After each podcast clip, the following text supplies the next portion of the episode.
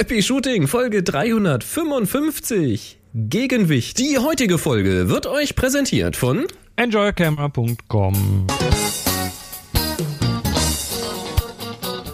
Hier ist eine weitere Ausgabe von Happy Shooting, der Fotopodcast. Hallo Ja. Chris, hast du auch so eine tiefe Stimme heute? Nein, hab ich nicht. Boah, was hast du denn heute im Hals? Ja, was auch nicht. Ich habe noch einen, Ein Knubbel. einen Knubbel Ja. im Hals. Und hier sind eure Moderatoren, Boris und Chris.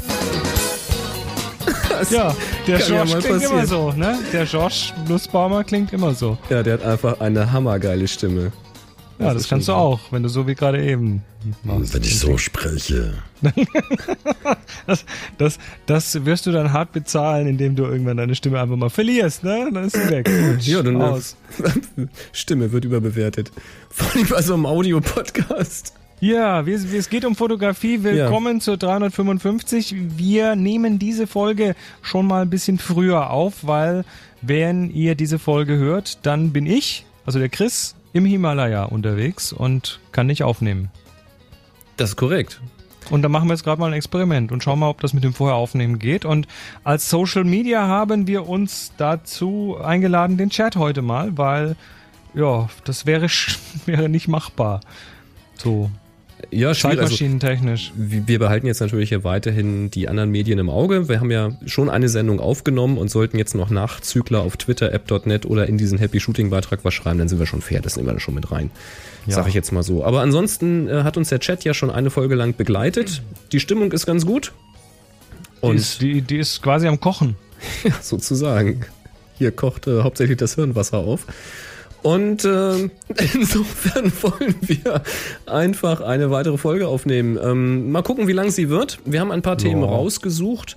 Unter anderem haben wir Fragen zum Einstieg. Da habe ich mal so einen ganzen Blog gesammelt. Es geht um knifflige Belichtung. Sehr schön. Und der Daniel hat eine Frage zu Objektiven. Ja, und der Dominik schlägt da in dieselbe Bresche und hat uns direkt einen Audiokommentar dazu geschickt, also eine Audiofrage. Ja, und äh, der Stefan hat noch eine Frage zum Einstieg zum Thema gebrauchte Kamera. Dann hast du was rausgesucht, was in 60 Ja. Sekunden passiert? Ja, hast du eine Ahnung, was in 60 Sekunden passiert? Da wirst Oh, dich Menge. wundern.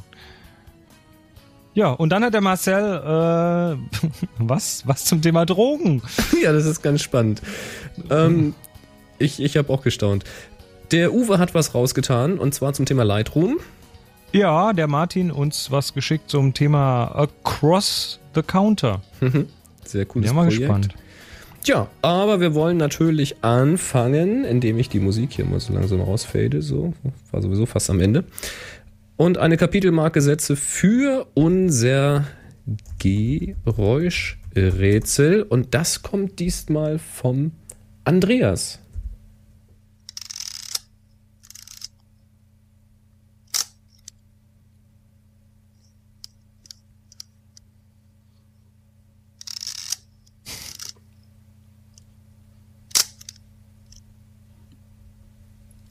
So klingt Peng. das. Ja, die macht ja Klack. Ja, ich finde auch dieses, dieses, äh, dieses Schnarzen, dieses Rasseln so beim Aufziehen und beim Rädchen verstellen, das hat so richtig so einen, so einen melodisch-metallischen Kling. Einen melodisch-metallischen Kling. Ja. Ja, das äh, lassen wir jetzt einfach mal so stehen.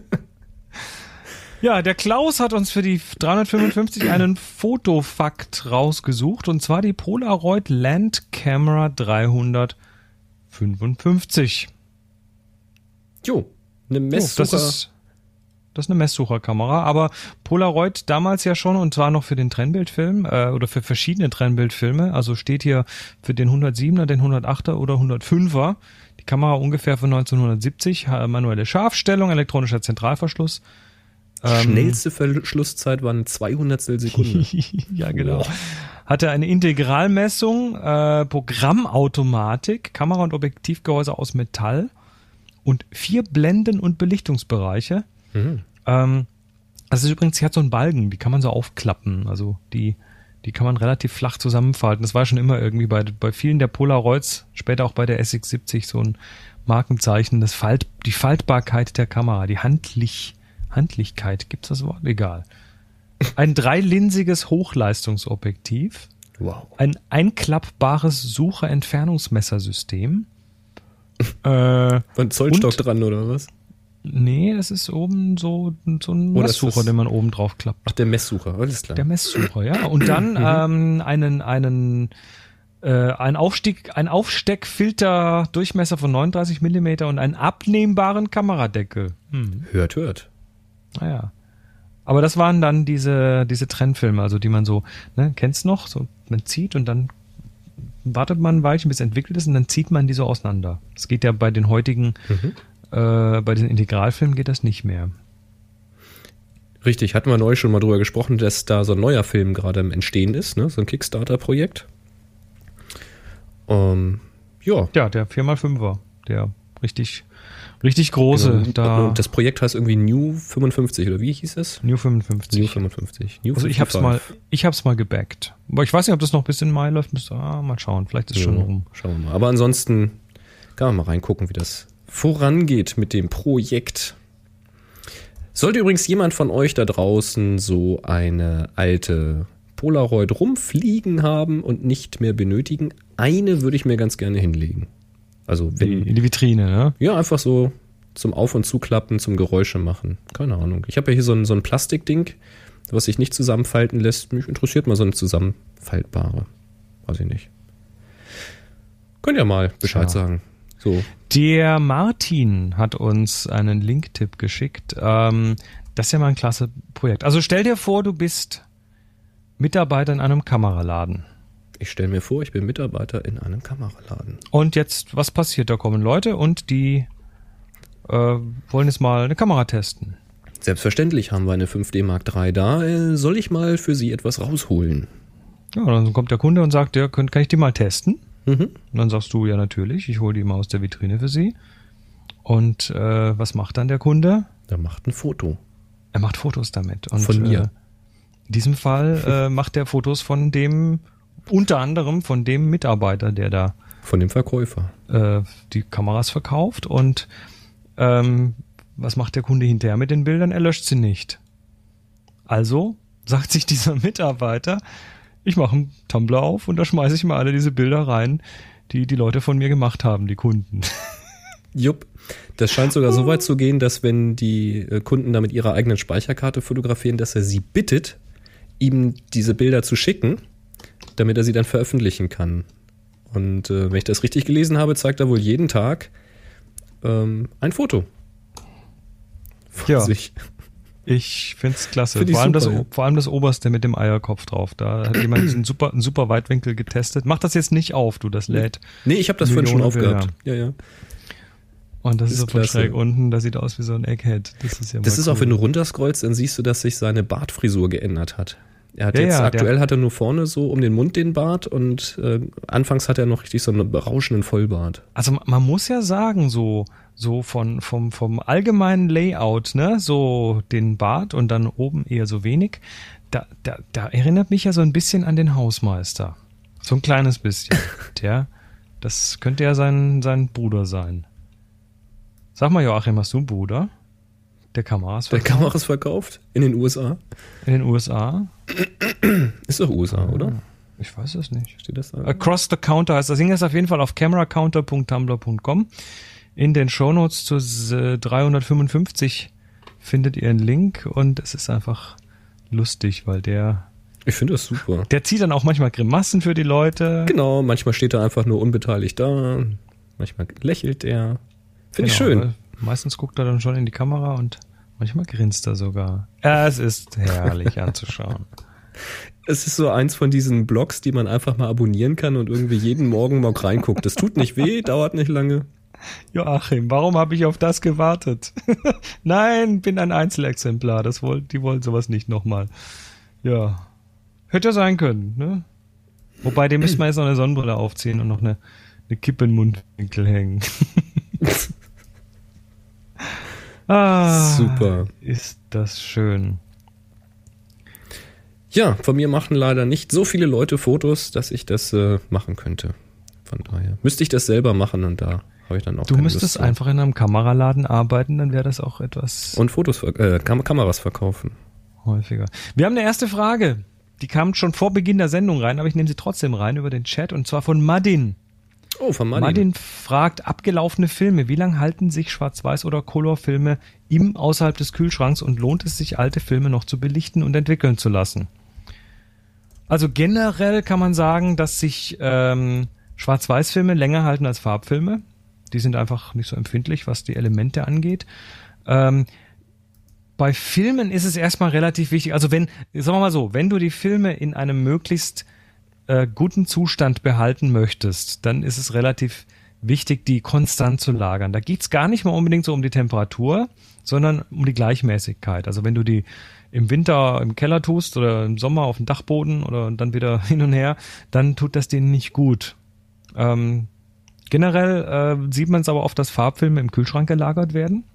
Aber da halten sie halt dann doch noch ein bisschen länger. Aber auch da nicht einfrieren, nicht irgendwie äh, ständig die Temperatur wechseln, sondern konstant lassen. Das ist ganz wichtig. Ähm, und dann sind viele Fotografen total happy, wenn sie, also vor allem jetzt aktuelle Fotografen, äh, die analog fotografieren, sind ganz happy, wenn sie mal einen abgelaufenen Film bekommen. Also so abgelaufene Filme. Die schwarz-weißen, ja, die kannst du eigentlich relativ lang ablaufen lassen und da passiert nicht wirklich viel. Äh, die farbigen, die werden sich dann ein bisschen ändern. Und zwar in der Regel werden sie ein bisschen ihre, ja, werden sie einen Farbstich, Farbstich kriegen, also ihre Farbcharakteristik ein bisschen ändern. Das liegt daran, dass die verschiedenen Schichten, die die Farben aufnehmen, unterschiedlich schnell altern. Und dann kriegt man schon mal so ein paar Farbverfälschungen rein. Aber das kann ja auch spannend sein, dass man sich da mal überraschen lassen kann. Die Moni hat jetzt am Wochenende einen alten Fuji Sensia geschossen und der war, glaube ich, seit 2006 abgelaufen, also acht Jahre über dem Datum. Und eigentlich verlieren solche Filme über die Jahre auch ein bisschen an Empfindlichkeit. Und in diesem Fall hat sie dann tatsächlich eine Blende mehr belichtet, hat also den Belichtungsmesser ähm, auf unempfindlicher gestellt, damit er dann mehr Licht gibt beim Belichten. Also hat er mit einer Automatik fotografiert. Und als Resultat, äh, ja, war dann fast zu viel Licht auf dem Film. Also der hat tatsächlich auch in acht Jahren nicht wirklich viel an Empfindlichkeit verloren. Also ich würde es im Zweifelsfall mal ausprobieren. Wenn so ein Farbfilm mal zwei, drei Jahre drüber ist und der nicht ganz schlimm gelagert wurde, dann sollte der auf jeden Fall noch funktionieren. Und so einen kleinen Farbstich, naja, den kannst du vielleicht noch irgendwie in, in Lightroom rauskorrigieren, wenn er dich tatsächlich stört. Oder du übertreibst ihn und sagst, hier, ich mache Kunst draus und und zieh entsprechend an den Reglern. Fein, fein. Jo. Das, Das war die war's? Frage von Martin. Ja, ja. Prima. Das war's. Ähm, Uwe hat einen Linktipp. Uwe, dann machen wir da mal eine Marke rein. Der hat einen Linktipp und zwar Lightroom Shortcuts. Man kann ja Lightroom unglaublich gut mit der Tastatur bedienen. Das heißt unglaublich gut. Es geht schon ganz gut, weil es für ganz viele Sachen eben ein, ähm, ja, einen Tastendruck gibt, der das erreicht. Also beispielsweise, wenn ich in das Entwicklungsmodul wechseln will, dann drücke ich D für Develop. Und wenn ich wieder zurück in die Übersicht mit den kleinen Thumbnails, mit den kleinen Bildchen sehen, äh, gehen möchte, dann drücke ich G für Grid. Wenn ich ein einzelnes Bild in groß sehen will, dann drücke ich E wie Einzelbild, so kann man sich das merken. Ähm, wenn ich mehrere Bilder in der Übersicht haben will, also mehrere Bilder gleichzeitig sehen will, dann drücke ich N wie N Bilder gleichzeitig sehen. Ähm, oder wenn ich zwei Bilder miteinander vergleichen möchte, dann drücke ich C wie Compare. Und äh, ja, da gibt es so ganz, ganz viele tolle äh, Sachen und auch unglaublich viele Shortcuts, die ich jetzt auch so noch gar nicht kannte. Äh, Und da gibt es auch eine schöne Übersicht und die hatte Uwe uns rausgetan mit einem Link. Das geht zur lightroomqueen.com slash keyboard-shortcuts. Ist in den Shownotes für, für die Folge 355. Und das Spannende dabei ist, da gibt es ein PDF sowohl mit den Shortcuts, die nur unter Windows äh, gelten und auch eins, was eben nur auf dem, auf dem Mac ist. Also je nachdem, auf welchem System ihr seid, findet ihr da auch die passenden Shortcuts. Ich glaube, das muss ich mir auch mal ausdrucken. Und die Wand damit tapezieren. Ja, mal so ein paar. So, also manche Sachen, ich glaube, im Entwicklungsmodul gibt es noch viel mehr Möglichkeiten, schneller zu arbeiten, als ich sie bisher nutze. Man kann da ziemlich zügig werden, ja. Ich, ich schalte ja mittlerweile die ganzen, die ganzen ähm, Panels rechts in den Modulen schalte ich ja mittlerweile mit Tastatur durch. Ja, Also zum beim, Beispiel. beim Entwickeln zum Beispiel mit Command 1 bis 2, 3, 4, 5, 6, 7 und so weiter. mhm. Geht das ja ziemlich flott. Ähm, noch eine Frage aus dem Chat. Aus dem Chat, oh. Der Harry68 fragt, warum ändert sich während einer klaren Vollmondnacht, Vollmondnacht die Helligkeit teilweise innerhalb weniger Sekunden? Ist das Einbildung oder hat das mit Schmutz in der Luft zu tun? Kennst du den Effekt? Ich bin selten bei einer klaren Vollmondnacht draußen und mache Fotos. Also ich schon, aber das ist mir in der Form noch nicht wirklich aufgefallen. Ist das, mal- äh, Harry, meinst du die, die, die Helligkeit des Mondes, wenn du den Mond fotografierst oder allgemein der Landschaft? Also was ich mir vorstellen kann, ist natürlich, dass da irgendwie die Atmosphäre einen, Trick spielt, aber Vielleicht ist es ja gar nicht so klar. Da muss ja, da muss ja nur so eine klar, Schleierwolke genau. vor den Mond ziehen und das wirst du schon deutlich merken. genau. Ähm, das war ihm gestern aufgefallen, schreibt er. Also mir ist das noch nie aufgefallen. Ja, Und gestern, das habe ich leider auch verpasst. Wir hatten ja Mondfinsternis, ne? Eine totale. Naja, Mondfinsternis heißt, dann ändert sich die Helligkeit natürlich schon, ne? Ja, War es ja die Mondfinsternis, die du gesehen hast. ich glaube, das meinte er nicht. Aha, die Landschaft wurde unterschiedlich hell, es waren aber keine Wolken. Ähm, Dann weiß ich es nicht. ja, hm, ich meine, du kennst das aber vielleicht, vielleicht war es ja das, ne? Das waren vielleicht doch Wolken, aber du hast sie nur nicht gesehen. Weil du hast ja, wenn du Sonne hast und dann sind Wolken unterwegs, die nicht zwischen dir und Sonne sind, dann sind die aber trotzdem zwischen Landschaft und Sonne. Und dann siehst du manchmal, wenn die Landschaft gut sehen kannst, dass sich dann eben so dunkle Flächen über die Landschaft ziehen. Das sind dann die Schatten von der, von den Wolken. Und vielleicht war es ja so, dass da Wolken am Himmel waren, die halt auch nicht zwischen dir und dem Mond waren, sondern zwischen Mond und Landschaft und sich dann bewegt haben. Und das hat natürlich die Landschaft verdunkelt. Vielleicht war es das. Hm. Vielleicht solltest du auch mal die Augen untersuchen lassen. Also ich hatte kurz hochgeguckt zum Mond und habe noch gesagt, boah, guck dir diesen Vollmond an. Und da hatten wir aber um den Mond rum richtig so so einen so einen Wolkenhof. Also da, ich habe noch gedacht, Mensch, der Himmel ist ja total klar und ausgerechnet vom Mond sind ein paar Wolken, aber wahrscheinlich waren woanders auch welche, die man dann bloß nicht so gesehen hat. Na gut. Also Keine genau, Ahnung. also weiß genau ich nicht, weiß weil ich nicht. Nee. der Effekt ist. Ah, das könnte es gewesen sein, schreibt er, denn am Rand waren Wolken. Ja, dann ja, dann wird das sowas gewesen sein. würde ich, würde ich fast behaupten, dann war es das wahrscheinlich. Ja, Da hat der Mond Der- Schatten gemacht. genau, der Marcel. Hat, was ist das jetzt mit diesen Drogen, ne? Das will ich jetzt mal wissen. Ja, Drogen machen Bilder, habe ich das Thema hier mal genannt. Ich lese mal vor. Hi Boris, hi Chris, schreibt der Marcel. Bei Wired bin ich auf ein Projekt von Sarah Schönefeld gestoßen. Sie hat während des Entwicklungsprozesses ihrer Negative verschiedene in Alkohol oder Wasser aufgelöste Substanzen auf den Film gegeben. Neben Koffein sind dies überwiegend Betäubungsmittel, unter anderem Ecstasy, LSD, MDMA. Wo kriegt man die her? Frag wahrscheinlich lieber nicht. Eine sehr interessante Arbeit, die sich sicherlich auch, äh, die sicherlich auch Interpretationsspielraum in Bezug auf die bekannten Wirkungen der Substanzen zulässt. Im Artikel wird dies bereits kurz angerissen. Ja, passend dazu noch ein paar Links. Ähm, Grüße aus Kölle, Marcel. Ja, also Wired ist erstmal so ein Magazin, da äh, englischsprachig, da ist dieser Bericht drinne. Die Fotografin ist aber eine Deutsche. Und die hat auch ein Buch zu diesem Projekt gemacht. Ähm, Das heißt, all you can feel. Genau, All You Can Feel. Ich habe gerade geguckt, wie es heißt. Da gab es auch eine Ausstellung. Ja, was hat sie gemacht? Soweit ich das verstanden habe, hat sie halt Film genommen, und zwar bereits belichteten Film. Und hat dann eben, ähm, wie hier der Marcel auch beschreibt, diese Substanzen aufgelöst und dann äh, ja so einen größeren Tropfen oder was davon auf dieses, auf, auf den Film gegeben und dann vielleicht auch mal ziehen lassen. Das hat irgendwie unterschiedlich lange gedauert.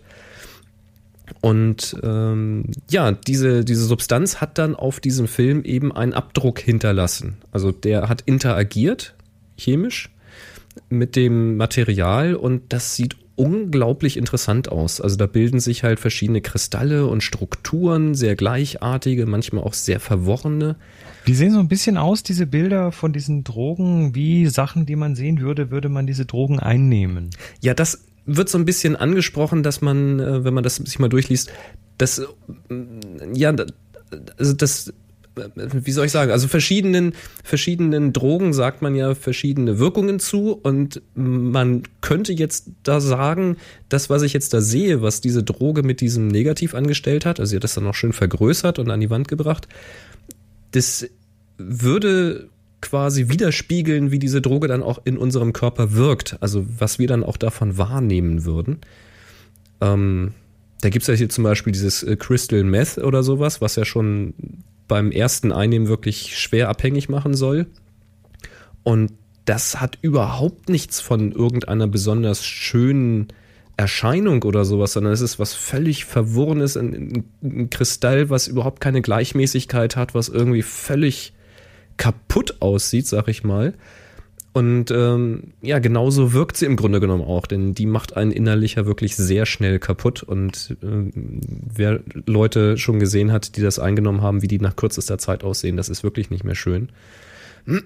Und bei anderen, wo man irgendwie sagt, ja, ach, da ist alles so schön bunt hier, wenn man das genommen hat oder so, die sehen auch tatsächlich auf dem Bild irgendwie sehr ansprechend aus, sehr fantasiereich. Ja, deshalb will ich sie trotzdem nicht nehmen. Nein, das äh, soll jetzt ja auch äh, keine Werbung für Drogen sein. Ja, aber es schaut ist euch das interessant mal an. zu sehen, wie unterschiedlich das wirkt auf dem. Ähm, es, sie schreibt da wohl auch, dass das äh, streckenweise gar nicht so einfach ist, den, den Prozess zu stoppen. Also, keine Ahnung, wahrscheinlich äh, macht sie dann Vergrößerung von den Negativen und kann durchaus sein, dass so ein Negativ sich dann trotzdem noch weiterentwickelt mit dem Zeug da drauf. Ja, wohl ganz Man interessant. muss es dann vom Negativ runterschniefen. ja, das könnte man machen, sicherlich. Ja, Sarah Schönefeld, schaut euch an äh, und wenn ihr das Buch wollt, da haben wir auch einen Link hingemacht. Na klar. All You Can Feel. Ja, coole Sache. Ähm, Du was passiert in rausgesucht. 60 Sekunden? Da ist eine Minute um. Hm, auch, ja. Also ich bin über ein Video gestolpert, das ist jetzt äh, fast ziemlich genau ein Jahr alt. Das ist im Mai 2013 äh, von BuzzFeed äh, veröffentlicht worden. Das ist ein kurzes Video, geht ein bisschen mehr als eine Minute. Und die äh, schauen einfach mal an, was passiert denn im Internet innerhalb einer Minute. Ah, okay. Da waren einfach so ein paar Zahlen. Also wie gesagt, das ist ein Jahr alt. Die Zahlen sind wahrscheinlich nicht mehr aktuell. Ich gehe mal davon aus, dass sie jetzt noch höher sind. Aber ähm, so ein paar Zahlen daraus fand ich einfach fotorelevant und ganz interessant. Ähm, am 5., also im Mai 2013 wurden auf Instagram pro 60 Sekunden 27.800 Fotos hochgeladen und Wow. 510.000 Mal Like geklickt. Dann, also wenn man das jetzt hochrechnet, würde man ja statistisch sagen, dass äh, dann bald alle Fotos geliked sind, bevor neue Fotos nachkommen. Ne? Äh, wahrscheinlich. Aber Man kann wahrscheinlich- Aber man kann ja ein nicht, Foto mehrfach, liken. kann. ne? Ich weiß es nicht. Ähm, nee, aber 27.800 Bilder auf Instagram. Das war, glaube ich, noch bevor Facebook Instagram gekauft hat, oder? Ähm, Da fragst du mich Das gehört was. denen doch jetzt mittlerweile, oder nicht? Instagram? Weiß ich nicht. Ich glaube, das ist Facebook mittlerweile. Ähm, Echt? so alles, alles Facebook oder Google. Während dieser Minute wurden auf Facebook 208.300 Bilder hochgeladen. Yes. Also fast das Zehnfache. Tja. eine, eine Fünftelmillion Bilder innerhalb 60 Sekunden auf Facebook. Ich meine, gibt dir das? Ja. Facebook hat wie viel? Eine Milliarde User? Nein, mehr. Ich weiß es nicht, keine Ahnung. 1, und Milliarden? Weiß nicht. Viele jedenfalls. Das ist erschreckend. Sehr, sehr erschreckend. Ja, dann äh, noch was, das ist zwar jetzt nicht fotorelevant, aber Video, das geht ja in die Richtung. 100 Stunden Video. In einer Minute. 100 Stunden Video in einer Minute auf Ah, so eine Leitung hätte ich auch gerne. No, wenn du deine Videos entsprechend klein machst. Ne? Also, du, also pro Minute 100 Stunden Video. Das heißt, Und was äh, hier? man- 2,8 Millionen Views. 2,8 Millionen Views, Video-Views pro Minute. Und wie gesagt, das war 2013 im Mai. Vor einem Jahr. Ich möchte gerne mal, also falls jemand aktuelle Zahlen dazu hat, äh, mach, die mal in die Kommentare. happyshooting.de Folge 355. Ähm, das sind so Zahlen, da kriegst du, Cool, ja. da kriegst du Also zwar, also pro Minute, ne? Jetzt machen wir das mal. 208.000 mal 60, das sind dann 12.480.000 pro Stunde mal 24 sind, oh Gott, lass mich mal kurz die Nuller zählen hier. 3, 6, 299 Millionen 520.000 mal 365. Mir gehen die, ich kann es nicht mehr lesen, es sind zu viele Nullen hinten dran. Es ist einfach Wahnsinn. heftig. Heftig, heftig. Und dann schrei schreibt Robby Tobi im, im Chat, das Upload-Tool ist aber Mist. Ja, stell dir mal vor, das wäre kein Mist, wie viel es dann wären. Weiß ich gar nicht. Gibt es ein Upload-Tool? Äh, irgendwie so ein Online-Ding. Hm. Also so, so ein webbasiertes. Ich habe bisher, Naja, ich also- hab bisher einfach in der App draufgeklickt. Hier ist das Bild. Mach mal. Also das Ganze ist übrigens in einem Video verarbeitet. Also das äh, verlinken wir jetzt mal. Ähm, was passiert in 60 Sekunden? Link in den Show Notes. Ja, nicht Tja, schlecht. ne? Ja, Gut. wie gesagt, wenn ihr aktuelle Zahlen habt, mal her damit. Das äh, interessiert mich jetzt natürlich auch mal. Tja, und was auch so passiert, das äh, hören wir nach dem Jingle. Oh,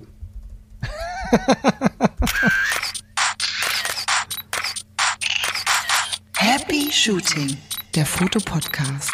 Werbung. Ja, wir bedanken uns ganz herzlich bei Enjoy Camera für die Unterstützung und ähm, was mir der Ingo jetzt zugeschickt hat, ist das Peak Design POV Kit.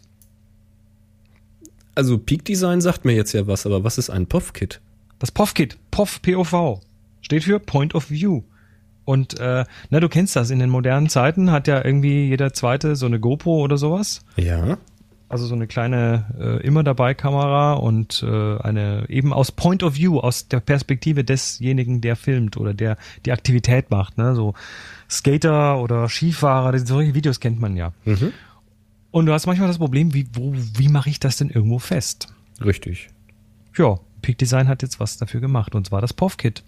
Ein Kit. Ach, also das POV-Kit ist dazu da, um sich jetzt so eine GoPro oder sowas an, an, an Helm oder Körper oder was zu machen? Ganz genau. Um Okay. sich seine Kamera äh, an, an sich, an, an einen bestehenden Peak Design Capture Clip dran zu machen. Also ich habe hier so einen, ähm, der hat normalerweise macht das hier so, ne? Klack, das ist, das ist dieses Teil, was man zum Beispiel an einen Rucksackgurt oder sowas dran machen kann.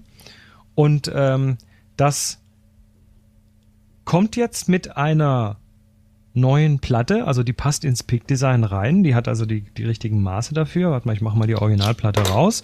Das ist jetzt so ein Kit und dann kann man das hier reinklicken und die GoPro, die hat, äh, die kann man ja so auf so ein Stativgewinde drauf machen und jetzt hat dieses Teil aber nicht nur eine Platte, sondern einen Arm und eine weitere Platte. Du kannst jetzt hier den Arm da dran machen und kannst den Winkel einstellen und kannst das quasi direkt an den Rucksack machen, nach vorne filmen. Zum Beispiel. Du kannst das eben justieren, wie du es brauchst. Also muss ich mir das jetzt vorstellen wie so eine Art Mini-Stativ, was ich an Genau. diesen Peak-Design-Clip da dran kriege? Es ist ein Mini-Stativ, ähm, wobei das hat jetzt keine Beinchen, sondern das hat eben so zwei so Drehgelenke, eins nach links, rechts, eins nach oben, unten, dass man das in jede Richtung justieren kann. Und du kannst aber, muss keine GoPro sein, da kannst du auch irgendeine kompakte äh, Kompaktkamera mit Videofunktion drauf machen oder irgendwas iPhone? mit, Inter mit Intervall. Äh, für ein iPhone brauchst du halt eine Halterung, die einen, die ein Stativgewinde hat. Ich habe hier so eine, also das ist so eine ganz günstige, die, Die mit dem Federarm, die habe ich auch. die mit diesem Federarm und da Ja. kannst du zum Beispiel ein iPhone auch drauf machen, klar. Okay. Könntest du auch so ein Glyph oder sowas, könntest du da genauso draufschrauben. Wie ist denn das vom Winkel? Weil dieses Peak-Design-Ding, das mache ich doch zum Beispiel an den Rucksackgurt. Das ist ja dann Richtig. so, ja, schräg. So diagonal, nach- schräg, schräg ja. nach hinten. Und genau, und dafür hat das Ding jetzt so ein, so ein, äh, so ein Scharnier und das kann man dann im Winkel Ah. anpassen, also nach vorne kippen so ein bisschen und festmachen. Außerdem kannst du es natürlich auch an andere Sachen dran machen. Also es gibt hier durchaus die Möglichkeit, das zum Beispiel auch an Gürtel dran zu machen oder so. Je nachdem, was man für was man es halt gerade aus braucht. der Hüftperspektive. Verstehe, verstehe. Genau, also das kommt mit einem, das ist so ein Stabilizer-Pad. Also wenn, wenn das am Rucksack zu wackelig ist, dann kannst du hinten dran noch so ein Stabilisierungspad machen. Also es ist so ein stabiles, äh, Pad, was einfach die Auflagefläche ein bisschen vergrößert. Für den Fall, dass Mhm, es zu sehr okay. wackelt. Dann kommt es mit. Ja, wahrscheinlich, ähm, damit es nicht so hin und her schaukelt dann. Ne?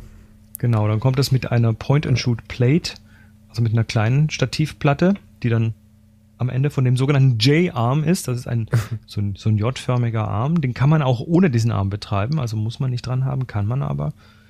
Und dann noch diese Adapterplatte, die dann direkt in das äh, in das Peak Design Capture Dingens reingeklippt wird.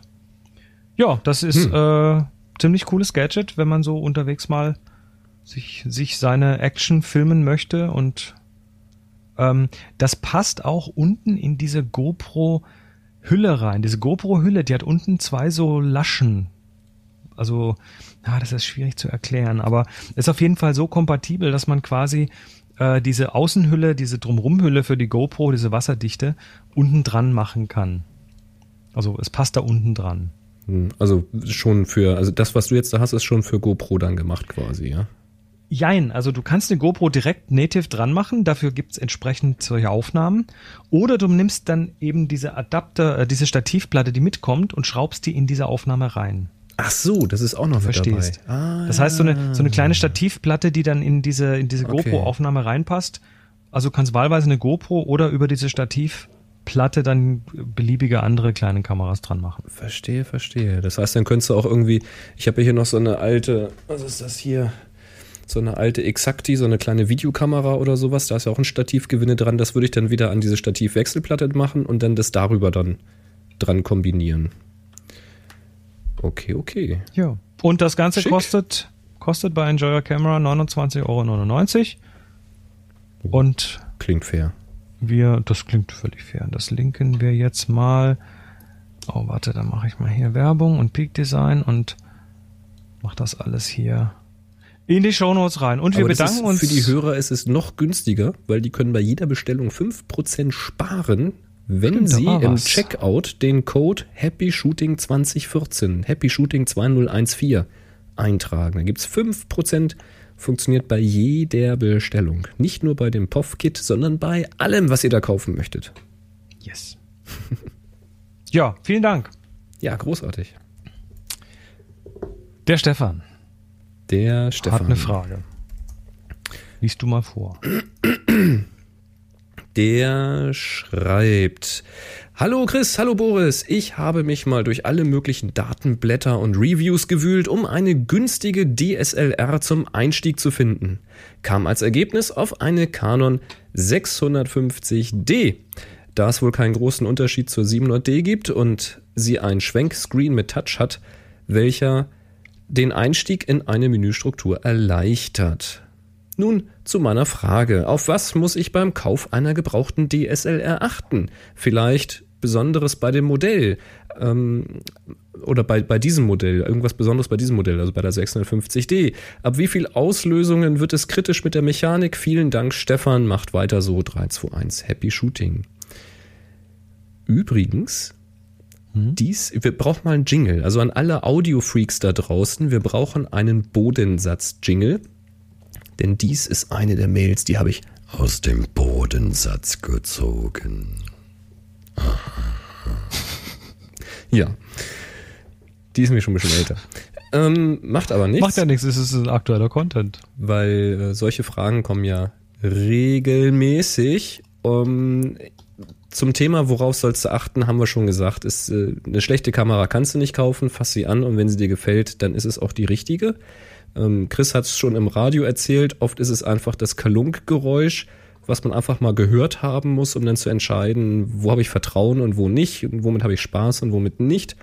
Also das sind eher so sehr weiche Kriterien. Du kannst natürlich, wo ich jetzt gerade gucke, eben auch nachschauen, was weiß ich, wie ist die ISO-Fähigkeit, wie viel Bilder die Sekunde. Also überleg dir, was du für eine Anforderung hast. Also kauf jetzt nicht einfach alles besser und höchste und das weiteste und das wird nicht funktionieren. Irgendwo hast du immer eine Einschränkung, sondern überleg dir, was du tatsächlich machen willst und was du dafür benötigst.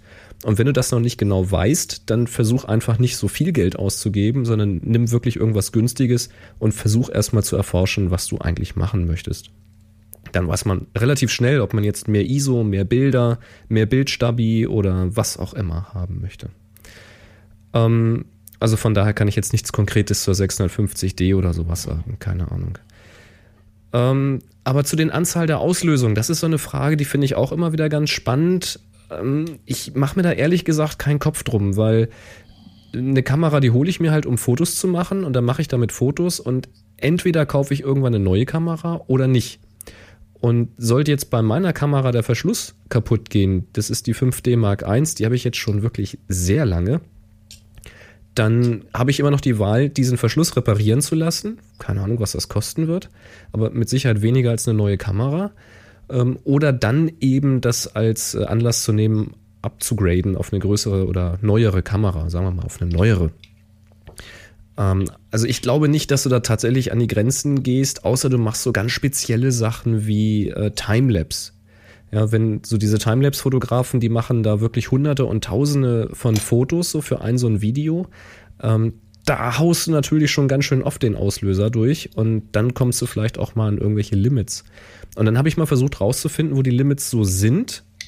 Mir ist es auf die Schnelle nicht gelungen, auf der Canon-Seite da was zu finden. Ich bin mir das aber sicher. Das machen die nicht, das geben dir nicht, die, die geben dir die, diese Info nicht, weil sie ja, ich behaupte mal, ein bisschen äh, vorsichtig sind mit Regressansprüchen und solchen Geschichten. Ja, ich bin mir aber ganz sicher, dass ich das zumindest bei den größeren, also den da manchmal angegeben, schon ja. mal gelesen habe.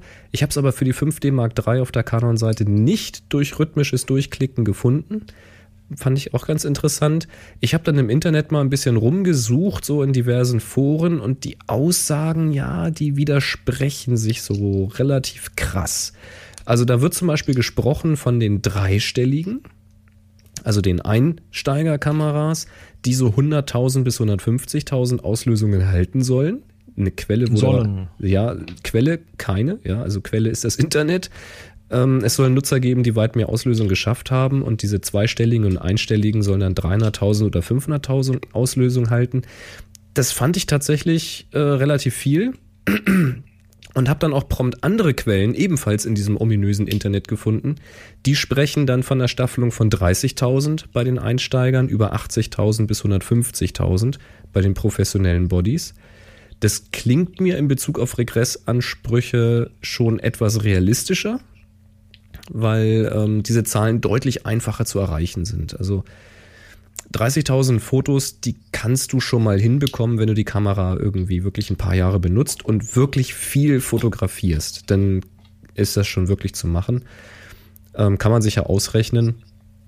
Äh, aber ja, das, das andere Problem ist halt, wenn du jetzt versuchst, eine gebrauchte Kamera zu finden, herauszufinden, wie viel Auslösung die überhaupt hat.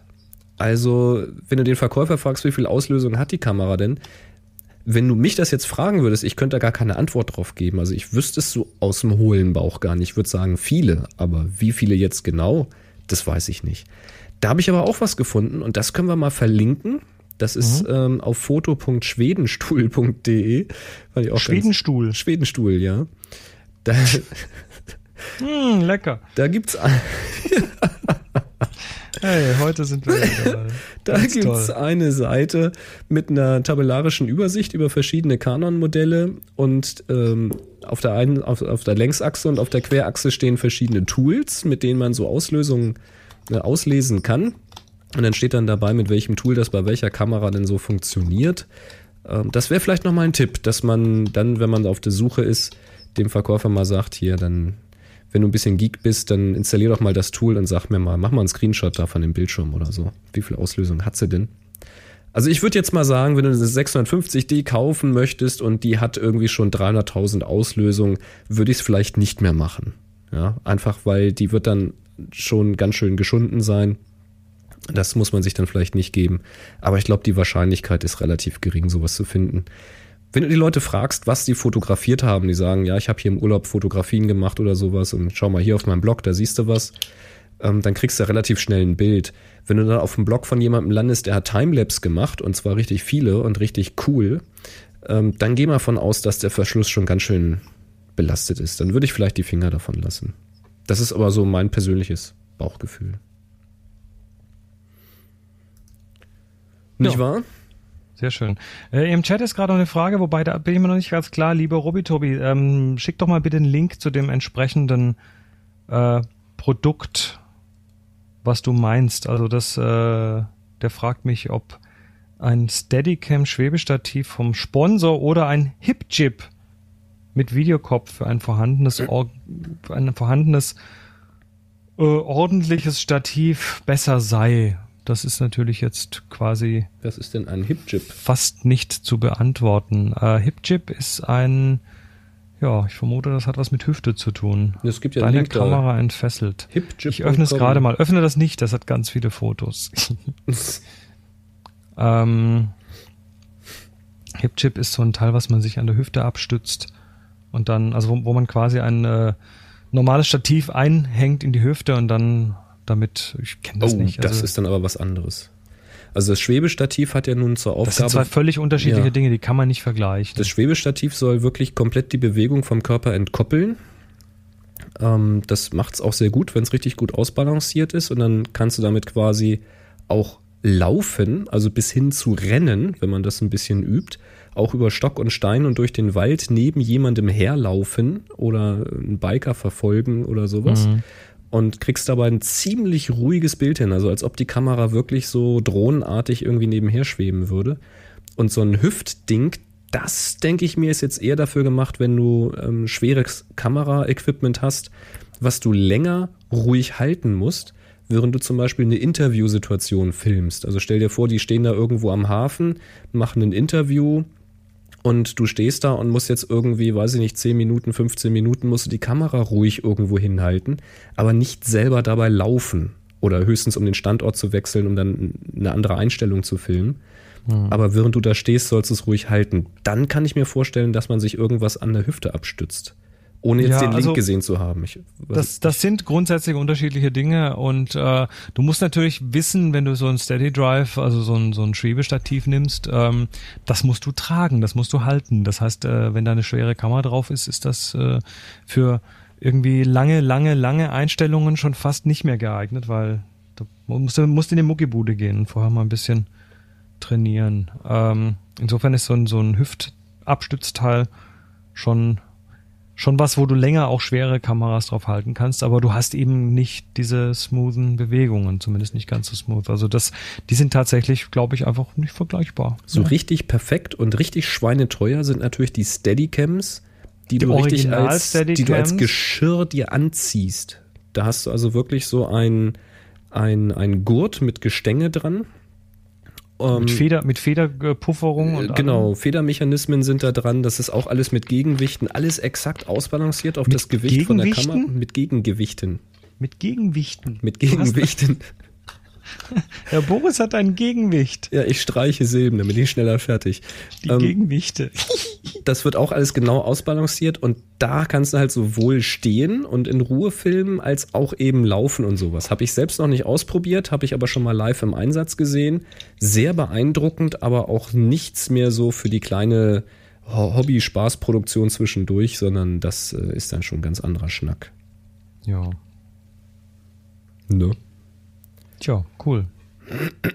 Das war eine Frage aus dem Chat. Ähm, wir haben eine Audiofrage von Dominik bekommen. Hallo Boris und Chris. Ich habe seit etwa zwei Monaten meine erste eigene digitale Spiegelreflexkamera und höre euch seit etwa einem Monat zu. Da ich finde, dass ihr auch mit Fragen von Laien und Anfängern sehr gnädig umgeht, dachte ich mir, stelle ich euch doch mal eine ganz blutige Anfängerfrage. Dazu muss ich etwas ausholen. Ich fotografiere mit einer EOS 550D und habe ein 18 bis 135 mm Objektiv. Nun stehe ich vor dem ersten eigenständigen Objektivkauf und frage mich, was ich denn so gebrauchen könnte. Beim Lesen verschiedener Foren und Bücher bin ich auf Festbrennweitenobjektive gestoßen. Was sind die Vor- und Nachteile solcher Objektive? So wie ich das verstanden habe, sind dies Objektive mit nur einer Brennweite. Das klingt schon mal nicht so gut wie Objektive, welche größere Brennweitenbereiche abdecken. Könnt ihr mir erklären, warum Festbrennweiten trotzdem verkauft werden und so beliebt sind bei Fotografen? Ist ein solches Objektiv überhaupt als Zweitobjektiv für einen enthusiastischen Laien zu empfehlen? Und bitte macht weiter so, denn durch euch habe ich bisher mehr gelernt als durch diverse Fotobücher. Also 3, 2, 1, Happy Shooting. Jo, dazu muss ich mich übrigens korrigieren. Ich glaube, das von Stefan eben war noch eine aktuelle Frage. Das hier ist die Bodensatzfrage. Wie auch immer. Ah, ich suche okay. noch, ich suche noch einen Jingle. Ähm, Finde ich übrigens A, ganz mutig, ne, dass du als Anfänger sagst, ich schicke euch jetzt mal eine Anfängerfrage. Das könnt, da können ruhig ein paar mehr kommen. Die finde ich immer ganz cool, weil, weißt du, es ist ja schon, schon so, dass die Hörerschaft mitwächst, aber es äh, kommen natürlich auch immer wieder neue nach. Und wenn die immer gleich so auf hohem Level vollgemüllt werden, dann gehen die nämlich wieder.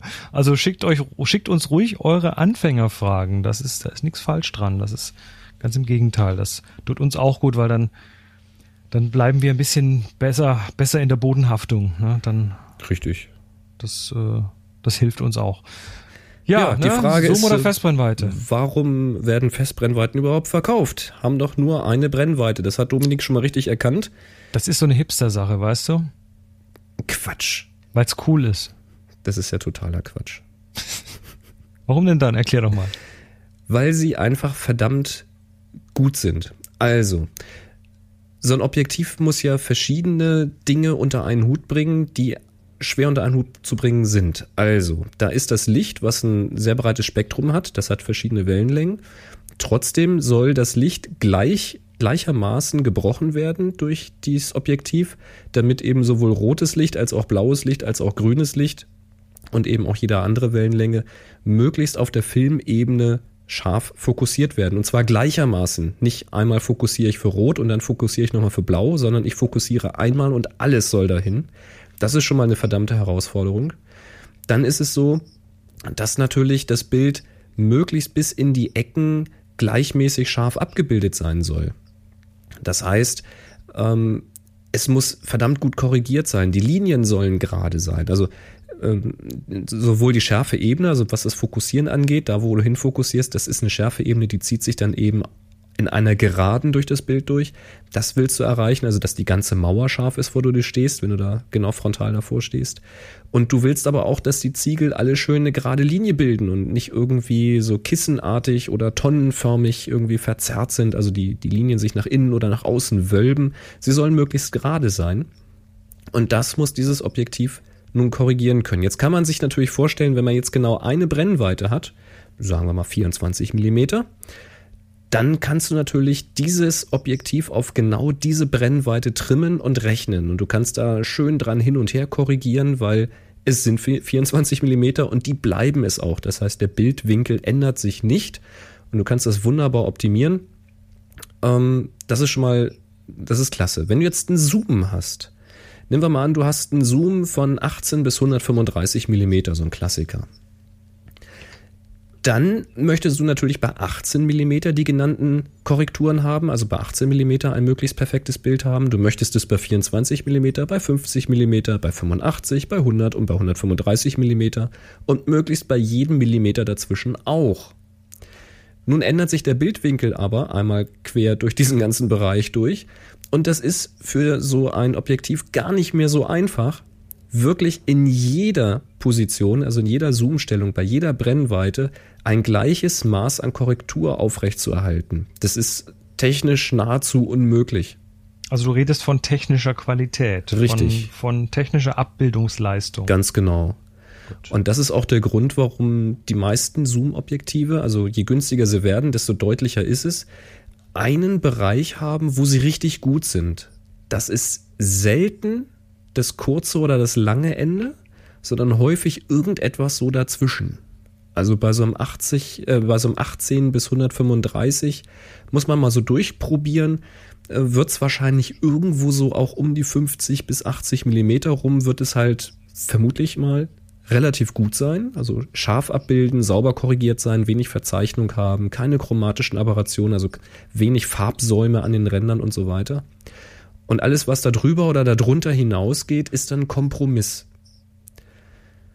Ein anderer Punkt. Manch, manchmal aber ein sehr guter Kompromiss, aber dann sind sie wahrscheinlich auch relativ teuer. Ja, man kann ja auch viel Geld für einen Zoom ausgeben und natürlich kriegt man dann auch was dafür. So ist es So. ja nicht, ne? Ähm, dann gibt's noch einen anderen Punkt und zwar, das ist die, ähm, die Lichtstärke, also die, die Offenblende. Ähm, je kleiner die Zahl ist, also 1,8 zum Beispiel, ist kleiner als 4. Je kleiner diese Zahl ist, desto mehr Licht kommt vorne in das Objektiv rein.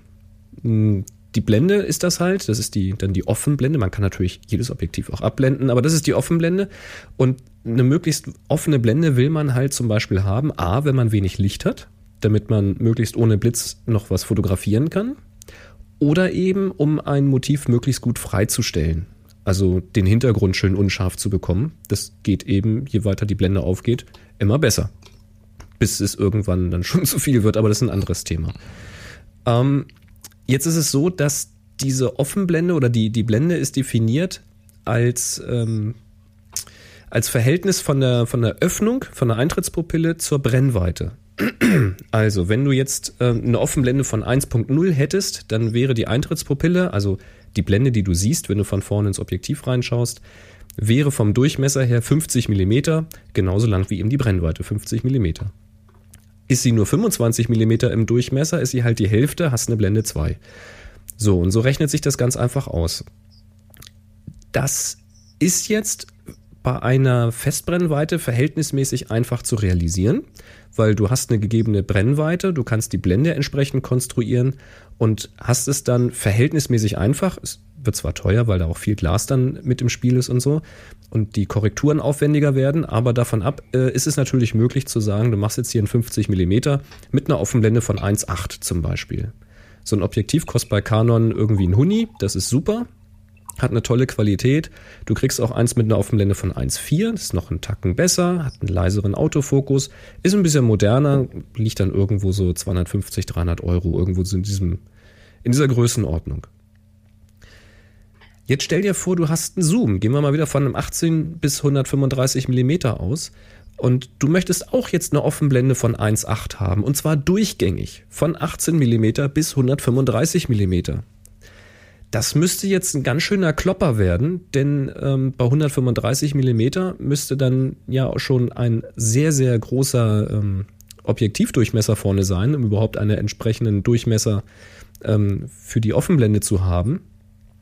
Den bräuchtest du aber eigentlich in der Größe gar nicht mehr bei 18 mm. Da ist es dann etwas weniger. So, und jetzt müsstest du über diesen ganzen Zoom-Bereich diese Blende entsprechend auch anpassen oder beziehungsweise die Optik müsste so gerechnet sein, dass das eben passiert. Und das ist, äh, weiß ich gar nicht, ob das überhaupt möglich ist, aber es scheint jedenfalls sehr schwierig zu sein, sonst gäbe es mehr davon. ähm, das wird dann sehr teuer. Das kannst du sehen. Es gibt so ein paar Zoom-Objektive, die haben dann zum Beispiel eine durchgängige Lichtstärke von Blende 4 das ist dann, äh, das ist okay, aber das kribbelt einen noch nicht so richtig. Wenn du ein bisschen mehr Geld auf den Tisch legst und von ein bisschen mehr, da reden wir schon gleich von größeren vierstelligen Beträgen, dann bist du dann zum Beispiel bei so Teleobjektiven, so 70 bis 200 Millimeter, die gibt es auch durchgängig mit einer Blende von 2,8. Das ist eine Blende besser als 4 und macht schon sehr, sehr viel Spaß, gerade in diesem Brennweitenbereich. Aber mir ist kein einziges Objektiv bekannt, was jetzt Weitwinkel bis Telebereich mit einer durchgängigen Blende abdeckt. Also das, das gibt's nicht. Ich hatte mal von, von Tamron eins in der Hand, das waren 70 bis 50 oder sowas. Also so Weitwinkel bis in den Normalbereich, auch mit durchgängig 2,8. Aber offener kriegst du es auch nicht. Also das, das funktioniert einfach technisch nicht. Und da ist dann einer der Hauptgründe, warum ich Festbrennweiten verwende, weil ich möchte eben gerne mal mit einer Blende 2 arbeiten oder mit einer Blende 1.8. Und das kriege ich eben mit einer Festbrennweite durchaus bezahlbar. Bei Canon, wie gesagt, mit der 50 1.8 oder mit dem 85 1.8. Das sind super Objektive. Die sind verhältnismäßig klein. Die kann man noch so ganz gut mitnehmen. Und äh, du hast einfach unglaublich viel Licht. Du kannst eine tolle Freistellung damit erreichen und du hast eine schärfere Abbildung und mehr gestalterische Möglichkeiten als mit jedem Zoom, was du dir so holen kannst. Tja, das ist eh, eh, ne? Ab und zu mal die Perspektive ändern und das zwingt dich dann auch, da, dazu zwingt dich die Festbrennweite auch. Ab und zu mal Perspektivwechsel macht spannendere Bilder. Punkt. Ja, ganz simpel. Also steigert die Kreativität auf jeden Fall. Bleiben wir mal bei Einstieg, Einstieg, Einstiegsfragen. Ja. Ich habe doch nur Tee getrunken heute, warte mal. Wer weiß, was da drin war. Ah, ist nichts drin, außer Tee. Ähm, der Daniel. Halt, hallo Happy Shooting, höre seit fast sechs Monaten euren Podcast, welcher immer wieder interessant ist. Seit heute versuche ich mich an den älteren Folgen. Nun zu meiner Bitte. Ich bin nun seit November fotografieren ich bin, ich habe nun seit November Fotografieren als Hobby für mich entdeckt. Seitdem habe ich so einige Folgen von euch konsumiert und auch fleißig YouTube-Tutorials geschaut. Natürlich auch versucht, so viel wie möglich zu fotografieren. Allerdings merke ich schnell, dass ich mehr als nur meine Canon 1100D plus Kit Objektiv brauche. Also ging es los mit dem Einkauf. Ich wollte mich erstmal mit dem neuen Hobby auseinandersetzen und dann langsam bei euch was, nee, und dann langsam bei Gefallen ausbauen. Blitz, Funkauslöser, Stativ, Softbox, Blitzstativ etc. Aber ich merkte, ich bin bei der Objektivwahl echt überfordert. Eine Faustregel habe ich bei YouTube gesehen und umso größer die Blende, umso besser. Aber stimmt das? Klar, ich fotografiere am liebsten ohne Stativ, Indoor und vier bis fünf Blende 4 bis 5 ist dabei ISO 200 nicht so toll. Was braucht man am Anfang, um in der Fotografie eine Menge Spaß zu haben? Persönlich mag ich weitwinklig, würde mir das Sigma 18 bis 35 f1.8 holen, aber erstens ist es, naja, für den Anfang doch recht teuer und dann war der Chip-Test eher mies im Gegensatz zu Gigafoto. Da durch die Länge des Objektivs bei einer Kleinbildkamera der Weitwinkel fast ganz geschluckt wird, könnt ihr nicht ein paar Tipps mir geben oder mal eine Objektivauswahl online stellen, so für Anfänger, zum Beispiel Weitwinkel, Allrounder, Tele im guten Preis-Leistungs-Verhältnis. Vielen Dank mit besten Grüßen, Daniel. Ähm, okay, lass mich mal kurz gucken. Also, wir können generell nicht jetzt hier die große Objektivtabelle, kauft euch dies, kauft euch das, raushauen, so für alle Anwendungszwecke, weil dazu gibt's einfach zu viele Objektive und zu viele Hersteller und Leute haben Canon oder Nikon oder äh, Sony oder Olympus oder Pentax oder Schlag mich tot. Ja, also, also es, das ist, die Auswahl ist, ist nicht äh, zu leisten. Erdrückend. Ist nicht zu leisten, ja. ja. Ähm, wenn du gerne Indoor fotografierst und dann, dann überleg dir erstmal, wie weit du denn deine ISO vielleicht aufreißen kannst. Also die Canon 1100D ähm, die kann schon ein bisschen mehr als ISO 200 und ein bisschen Rauschen ist ähm, nie ein Problem. Es also ich glaube nicht, dass bei der Kamera ISO 800 ein Problem darstellt. Überhaupt nicht. Also das ist schon mal auf jeden Fall das Mindeste, was du tust. Ähm, ja, das Sigma 18 bis 35 f1.8, davon habe ich gute Sachen gehört. Auch im Chat wurde das schon vorgeschlagen. Der Flo hat's mal rausgekramt. Ja, das wurde auch eben ähm, gerade als Beispiel genannt, als ein Zoom, was tatsächlich eine offenere Blende als 2.8 hat. Mhm. Schon beeindruckend. Ja, du, du hast dann noch über Tests, äh, über, über Tests geredet. Der Chip-Test war für das Objektiv eher mies und der Gigafoto-Test war eher gut.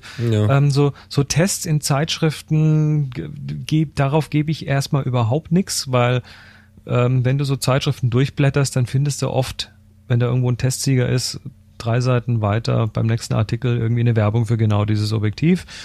Also das, da ist Geld im Spiel und wo Geld im Spiel ist, ist auch in der Regel äh, ja, wird dann. Selbst wenn das nicht der Fall ist, es gibt Ausreißer. Also du kannst, äh, gerade bei Sigma sagt man, ist die Streuung da relativ hoch. Ich weiß nicht, ob das heute noch so ist. Früher war es so, du hast ja ein Sigma draufgeschnallt und hast eher ein weiches Bild gehabt. Das ist jetzt mal die schöne Aussage für unscharf. Und äh, dann hast du aber ein baugleiches rausgenommen aus einer anderen Schachtel und das hat einfach rattenscharfe Bilder gemacht. Also je nachdem, was dann da der Tester zur Verfügung hatte, fällt das Ergebnis halt so oder so aus. Da kannst du eigentlich nur selber ausprobieren. Also das Objektiv, was ich auf jeden Fall jedem raten möchte, immer, überall, jedem Spiegelreflexfotografen ist ein 50 mm Objektiv, Festbrennweite und äh, da kannst du mal günstig mit dem 1.8er anfangen und wenn du da ein bisschen mehr willst, dann kannst du auch das 1,4er holen. Das 1,8er liegt so circa um die 100 Euro. Kriegst du gebraucht teilweise billiger. Das ähm, 1,4er liegt im Bereich von 350 Euro oder so, glaube ich, meine ich. Ja, neu. Ja, gebraucht ja, bis zu 250, gebraucht 300 auch günstiger. Euro. Ja. Ähm, so eine Festbrennweite ist tatsächlich quasi ein Muss. A, hast du da ein unglaublich helles Objektiv, das lässt mit Blende 1.8 richtig viel Licht rein. Da kannst du also dann auch mit ISO 200 wahrscheinlich noch innen im, im Zimmer einigermaßen fotografieren. Und B, wie vorhin gesagt, ne, es zwingt dich halt auch so ein bisschen dann mal zum Perspektivwechsel und das ist generell eine gute Sache. Also so viel mal dazu, würde ich sagen. Was kostet denn dieses Sigma? Dieses 18 bis 35 1.8? Weiß ich nicht. Vielleicht hätte ich eine Alternative, weil er sagt, er mag Weitwinkel so gerne. Kannst du da mal eine schnelle Suche starten? Was, Sigma was sagt denn die allwissende Müllhalde dazu? 18 bis 35, Ja, oder Amazon oder Geizhals oder 1.8 auf Amazon 699 Euro mit Prime. Dann schau mal nach, was das Canon, was war das? 10 bis 20? 10 bis 22? Eins von beiden. 10 bis 20 war es, glaube ich. Es hat jetzt nicht so eine starke Offenblende, aber hey, es ist Weitwinkel. Äh, doch 10 bis 22 natürlich. Ich blöd. Ich blöd. 525. Also ein bisschen günstiger. Okay. das Sigma 10 bis 20, ja, das ist aber dann wieder von Blende 4 bis 5, 6. Ja, das Canon hat aber auch eine relativ. Kostet 373. Wäre vielleicht eine günstigere Alternative. Also das ist dann richtig weitwinklig. Das ist ultra weitwinklig. Macht sehr viel Spaß. Hm. Habe ich schön für Landschaften nutzen können. War große Klasse. Habe ich auch, also das Sigma nicht. Ich hatte das Canon. Äh, auf dem Workshop war bei jemand mit dem Sigma. War auch gut. Und äh, ja, ist also ist super für, für Landschaften gewesen. Indoor-Architektur, da muss man schon gucken, dass man keine krummen Linien und sowas kriegt. Man muss das schon sehr, sehr sauber ausrichten. Ich habe es aber seinerzeit auch tatsächlich verkauft, aber auch nur deshalb, weil ich eben auf das 35mm Format aufgerüstet habe, auf die 5D. Da passte das nicht dran, das Canon. Und habe mir dann das Sigma 12 bis 24 geholt. Und das ist auch super. Von der ersten Generation. Die zweite ist nicht so prickelnd, aber die erste ist echt super. Ja. Gut, gleich, gleich geht's weiter mit weiteren Einstiegsfragen, aber hier ist eine, die ist für dich, Boris. Der Elli der Olch fragt im Chat, ich habe den Dionur Blitzträger, die synken ja so bis 160 ganz gut und möchte jetzt gerne draußen blitzen, weil es einfach besser aussieht. Habe ich da irgendeine Chance? Weil bei 160, bei einem 160 muss ich ja schon ziemlich dunkel, muss es ja schon ziemlich dunkel sein, beziehungsweise blende recht weit zu und das wiederum will man ja auch nicht. Sonst kann ich meinen Vollformatsensor ja gleich in die Tonne treten und die Freistellung vom Handy nehmen. ND-Filter habe ich nicht, ist aber wohl eine der nächsten Anschaffungen. Ja, tatsächlich. Also, ähm, wenn du die Blende aufhaben willst, dann bleibt dir wahrscheinlich nichts weiter übrig als der ND-Filter. Wenn du nicht zu einer anderen Uhrzeit rausgehen willst oder in keine andere Location, dann musst du einen ND-Filter davor machen. Da handelst du dir natürlich jetzt das Problem ein, wenn du es zu dunkel machst, dass du vielleicht mit dem Autofokus Probleme kriegen kannst. Ich weiß jetzt nicht, in welches Extrem du das da treiben willst. Ähm, und auf der anderen Seite natürlich, dass du mit dem Blitz da auch wieder gegen anpumpen musst. Also alles Licht, was du von der Kamera wegnimmst, also was abseits der Belichtungszeit ist, ähm, alles, was du da vorne wegnimmst, musst du dann deine Energie wieder drauf pumpen. Wenn du dann also, also mit den mehr Batterie. ja, mehr Batterie, du hast vielleicht längere ähm, Recycle-Zeiten, also du kannst weniger Bilder pro Sekunde machen, wenn du dann bei voller Leistung arbeiten musst. Solltest du also wirklich bei so hellem Wetter rausgehen und mit dem Blitz vielleicht auf so große Entfernung arbeiten müssen, dass das nicht anders möglich ist von dem Effekt und du willst wirklich nicht bis zu einer anderen Uhrzeit warten, das wäre jetzt so meine erste Empfehlung, warte einfach bis die Sonne tiefer steht, weil das ist viel, viel einfacher. Ähm, Kann auch dramatischere Bilder machen. Ja, aber da gut, da du das Licht sowieso dann selber aufbaust. Naja, ja, aber wenn du, wenn du jetzt, naja, das ist halt, aber das macht man ja oft, wenn man draußen blitzt, dass man dann eben die, die, die Beleuchtung der Landschaft dem, ja, dem Himmelsgestirn äh, überlässt und dann Vordergrund mit dem Blitz belichtet. richtig. Und dann ist es schon cool, wenn hinten irgendwie die flache Sonne reinkommt und du Ja, vorne vielleicht viel von der anderen Kontraste Seite und so. flach dann davor, da hast du ganz andere Kontraste und ganz Ja. andere Farben im Bild. Auf jeden Fall. Aber wenn das nur partout nicht geht, weil das äh, halt von dem Shooting so nicht passt, vom Auftrag oder was auch immer, dann bleibt dir wahrscheinlich tatsächlich nur der Graufilter. Dann würde ich aber, wenn du dann schon sehr stärker, äh, sehr starke Graufilter draufsetzen möchtest, dass du vielleicht gerade noch so mit dem Autofokus irgendwie klarkommst, dann würde ich wahrscheinlich empfehlen, ähm, bei den Blitzen etwas aufzurüsten. Und zwar, wenn es dann nicht irgendwie so ein Porti oder sowas sein soll, also gibt's ja hier von Jinbei, gibt's ja so tragbare Dinger mit 400 Wattsekunden oder so, dann ähm, such dir mal so eine, so eine Mehrfachhalterung, dass du irgendwie drei oder vier Systemblitze auf ein Lichtstativ gestellt kriegst. Gibt's äh, so ganz tolle Adapter dafür. Dann kannst du dann irgendwas, was ich mal mindestens zwei oder drei Stück davon in eine Softbox ballern oder in einen Schirm ballern lassen. Ähm, weil dann kann jeder Einzelne mit weniger Leistung arbeiten. Du hast aber in der Summe genügend Licht. Das ist nochmal ein ganz guter Trick. Solltest du das Geld ausgeben wollen und in Richtung Jinbei drüber nachdenken, Da musst du mal gucken. Ich weiß nicht, mit welchem Trigger das möglich ist. Mit den, mit diesen ganz einfachen Funktriggern nicht. Ich weiß nicht, ob es von Jinbei da was Passendes gibt oder ob es mit diesen, ähm, mit den Yongnuo äh, ETTL-Trägern möglich ist. Da kann man einen sogenannten Super-Sync erreichen. Du brauchst halt so einen TTL-fähigen Trigger, der mit einer Kamera kommuniziert. Und der sorgt dafür, dass der Blitz schon gezündet wird, bevor der erste Vorhang oben ankommt. Das heißt, du stellst einfach deine Belichtungszeit auf eine 500 zum Beispiel. Da hast du ja nur noch einen Schlitzverschluss. Der erste Vorhang rennt los und sofort sorgt das TTL-Signal dafür, dass der Blitz getriggert wird. Dieser Blitz triggert jetzt aber nicht wie diese, wie diese High-Speed-Sync-Geschichte, die du ja auch machen könntest. Der macht dann kein Stroboskoplicht, sondern der veranlasst den Blitz dann eben einfach abzubrennen. Und diese Blitze, da, da gibt es äh, unterschiedliche äh, Blitzbelichtungsköpfe. Du musst dann einen langsamen Kopf nehmen. Die leuchten relativ lange, also die haben eine Abbrennzeit von einer 200 Sekunde oder einer 250 Sekunde oder sowas. So lange dauert das einfach, bis das Licht alles abgegeben wurde, was an der normalen Synkzeit egal ist, weil der Verschluss ist eh so lange offen. Aber bei den Schlitzverschluss, also bei kurzen Synchronzeiten, also nicht mehr Synchronzeiten, bei kurzen Belichtungszeiten nutzt du dann diese lange Ableuchtdauer als quasi als Dauerlicht. Also für die Dauer von der 200 Sekunde hast du dann Dauerlicht. Ähm, und das kann man dann ganz sinnvoll einsetzen. Du fährst dann halt eine relativ hohe Leistung am Blitz. Ähm, ja, kannst dann aber eben äh, ohne so einen Stroboskopblitz da arbeiten.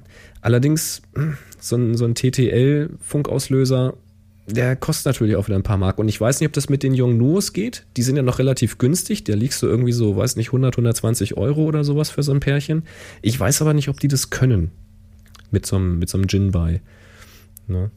Ansonsten einfach einen TTL-Blitz nehmen, wenn du ohnehin schon einen haben solltest und dann eben Highspeed-Sync machen. Und dann kommt halt dieser Stroboskop-Blitz raus. Verlierst aber auch extrem Leistung von dem Licht. Da muss man mal gucken. Ja, cool. Ne? Da haben wir noch von Daniel äh, eine Frage. Da geht's wieder um den Einstieg. Und zwar hat er eine Frage zum Thema knifflige Belichtung. Ich lese das mal vor. Mhm. Das ist, glaube ich, der zweite Teil von der vorherigen Frage. Außerdem war ich letztes, letztens auf dem Mobile World Congress und hatte Standdienst. Natürlich hatte ich meine Kamera dabei. Meine Kollegen hatten für mich als Neuling eine schwierige Aufgabe. Sie wollten ein Foto von sich wo sie neben ihrem Exponat standen, also neben einem zum Beispiel 55 Zoll Monitor. Wie macht man ein solches Foto? Ich habe es nicht wirklich hinbekommen. Der Monitor ist sehr hell, das Umgebungslicht ist eher schlecht. Person und Monitor sollen scharf sein und vom Licht her sollte es auch stimmen. Ich hatte es mit entkoppelten Blitz versucht, allerdings auch ohne Erfolg damit. Da diese Situation öfter bei mir im Alltag vorkommt, wäre ich hier auch für einen Tipp echt dankbar. Und dann schreibt er noch so, natürlich habe ich bestimmt noch tausend Fragen und hoffe, einige Antworten befinden sich in euren Folgen. Ich finde es ausgesprochen toll, dass ihr schon so lange podcastet und immer viele gute Tipps den Menschen auf den Weg gebt. Ich selber habe nach zwei Jahren Podcasten leider keine Zeit mehr gehabt, daher ziehe ich meinen Hut vor euch. Super. Vielen Dank. Mit besten Grüßen, Daniel. Ein Podfeder also. Ähm, du willst also generell Monitore neben Menschen fotografieren. Auf den Monitoren soll was zu erkennen sein nehme ich jetzt mal an. Die sollen gut mhm. aussehen. Ähm, ja, du kannst jetzt natürlich tatsächlich hergehen und mit dem Blitz den Menschen äh, hell blitzen. Aber das Problem ist, dann blitzt du auch den Monitor hell und wenn der irgendwie reflektiert, das kommt dann wieder auf die Oberfläche an. Äh, ich würde Folgendes vorschlagen. Mach doch den Monitor dunkler. Ja, das, das ist tatsächlich. War jetzt auch mein erster Impuls tatsächlich. Ja, ja. Das, das, das kommt bei mir auch immer wieder vor, dass ich mal irgendwie ein iPhone mit was drauf fotografieren muss, in der Hand zum Beispiel oder ja, ein Bildschirm neben einer Person. Und wenn du in irgendeiner Form Kontrolle über den Bildschirm hast, das ist schwierig abzuschätzen, ob die Helligkeit vom Bildschirm der der Umgebung äh, entspricht. Und das ist aber oft nicht der Fall. Monitore sind oft viel zu hell eingestellt, vor allem auf irgendwelchen Messen, ne? Mobile World ja. Congress. Da werden die aufgedreht bis zum, äh, bis, bis man davor irgendwie sich bräunen kann, damit man, ja, damit man entsprechend, äh, dass es knallt damit die Leute auch gucken. Und das ist einfach deutlich zu hell. Also solltest du da tatsächlich die Möglichkeit haben, ist es viel, viel, viel, viel einfacher, den Monitor dunkler zu drehen. Ähm, und das macht das einfach, experimentier mal damit. Probier das mal zu Hause mit dem Fernseher aus und äh, versuch mal so ein Gefühl dafür zu entwickeln, weil irgendwann kann man das dann auch tatsächlich sehen, ob der Monitor die richtige Helligkeit hat. Und den zweiten Vorteil, den du hast, ist, so ein Monitor hat ja auch immer eine Wiederholfrequenz. Der äh, stellt ja hintereinander ganz oft dieses Bild dar. Und wenn du zu kurz belichtest, dann hast du oft das Problem, dass dieser Monitor dann eben Streifen hat, dass das Bild auf dem Monitor nur zur Hälfte drauf ist oder so. Aber nicht mal beim Ähm, TFT, oder? Ähm, wahrscheinlich nicht mehr unbedingt, weil die viel höhere Frequenzen haben bei der Darstellung, aber unmöglich ist es nicht. Und was du bei so einer äh, dunkleren Geschichte machst, ist, du kannst natürlich dann auch mit einer etwas längeren Belichtungszeit arbeiten und damit hast du auf jeden Fall solche Sachen komplett ausgeglichen. Ich weiß gar nicht, ich kann ja mal hier. Kannst du mal ausprobieren. Also auf alle Fälle, wenn er blitzen möchte, dann muss er natürlich zwei Dinge beachten. Zum einen muss der Blitz dann so ausgerichtet sein, dass er nicht den Monitor trifft, sondern nur die Person, was äh, gar nicht so einfach ist, aber natürlich möglich. Gegebenenfalls ähm, an der, an der Seite zum Monitor hin irgendwie mit, mit Klettband ein Stück Pappe dran machen, dass das also dort hin abschattet. Dann hat man eine klarere Schattenkan äh, Schattenkante und kann das ein bisschen besser lenken. So ein bisschen mit dem Auge mal drüber zielen, wo man hinblitzt. Und äh, zum anderen solltest du dann komplett manuell arbeiten. Also stell die Belichtung manuell auf den Monitor ein, sodass das Monitorbild vernünftig zu sehen ist. Und dann wirst du sehen, dass der Rest komplett unterbelichtet ist. Und dann eben mit dem Blitz auch wieder manuelle Einstellung aufhellen, bis es wieder so hell ist wie das, was du haben möchtest. Dann geht das schon. Wenn du das der Automatik überlässt, wird das wahrscheinlich eher in die Hose gehen. Also hier bekomme ich jetzt bei einem, ähm, was ist denn das hier im Moment? Das ist ein Dell 24 Zöller. Äh, beim 500 bekomme ich deutliche Artefakte. Ach ja, okay. Ähm, jetzt gehen wir mal auf ein 1250. Ja, fetten schwarzen Balken. Ne? Also Krass. So, so wenig ist das nicht. Du hast da relativ schnell schon Probleme. Deshalb, deshalb äh, wirklich längere Belichtungszeiten, 50. sowas, damit hast du überhaupt keine Probleme. Da kriegst du das Ding gleichmäßig drauf. Ich hätte jetzt geschworen, TFTs flimmern nicht mehr. Natürlich flimmern die. Und die hast du Aber sicher. digital angeschlossen und alles? Das gibt's doch gar nicht. Ja, ja, 100 Prozent. Probier das mal bei dir aus.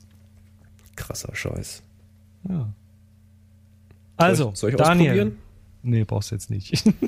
wir lösen jetzt noch das Geräuschrätsel auf und dann haben wir die 355 in the Box, Insel. in the Kasten. Geräuschrätsel. Ja, dann spielen wir es nochmal ab. Das hat uns der Andreas geschickt und klingt so.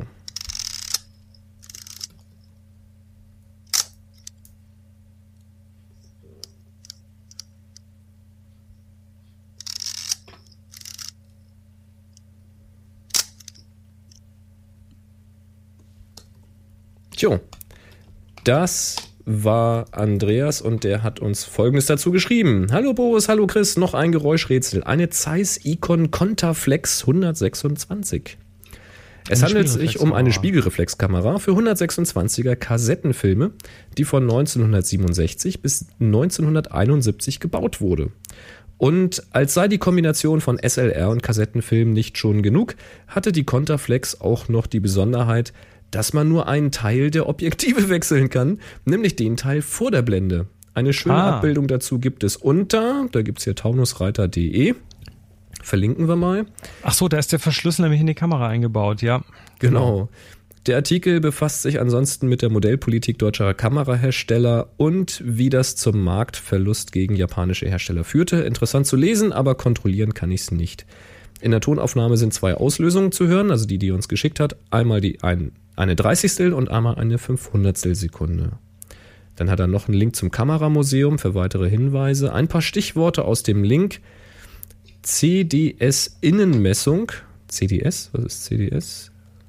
Sagt mir jetzt im Augenblick gerade nichts. Innenmessung mit Blendenautomatik. Das ist eine Selenzelle. Achso, die, die, Selen hier, äh, Belichtungsmessung ist das, ne? Ich weiß nicht, CCD steht für Cadmium oder Cadmium-Selen? Keine Ahnung. Ja, aber es ist die Fall Belichtungsmessung. Selending, Ja, ja, passt. Außerdem individuelle Blendenwahl, erweiterte Blitzautomatik für Blenden und Zeiteinstellung bei Normal- und Weitwinkelobjektiven, Kontrollzentrale im Sucher für Blende und Entfernung, Warnfelder für ungeeignetes Licht und auch bei Blitzaufnahmen. Zwei Entfernungsmesser, Schnittbild und Feinrastering. Schlitzverschluss mit Zeiten bis ein 500 Sekunde. Wow. Yay. Synchronisiert für Blitzlampen und Elektronenblitze. Ja, und dann hat er noch einen Link zur englischen Wikipedia. Viele Grüße, Andreas 321 Happy Shooting. Ja, cool. Coole Sache. Ja, und wir haben die 355 im Kasten und bedanken uns ganz nett bei euch, dass ihr so nett wart und hier seid. Tja. Oder wart. Und wir machen Schluss. Bis nächste Woche. Bis dann. 3, 2, zwei, 1. Happy Shooting. Dum. Sie hörten eine weitere Produktion von nsonic www.nsonic.de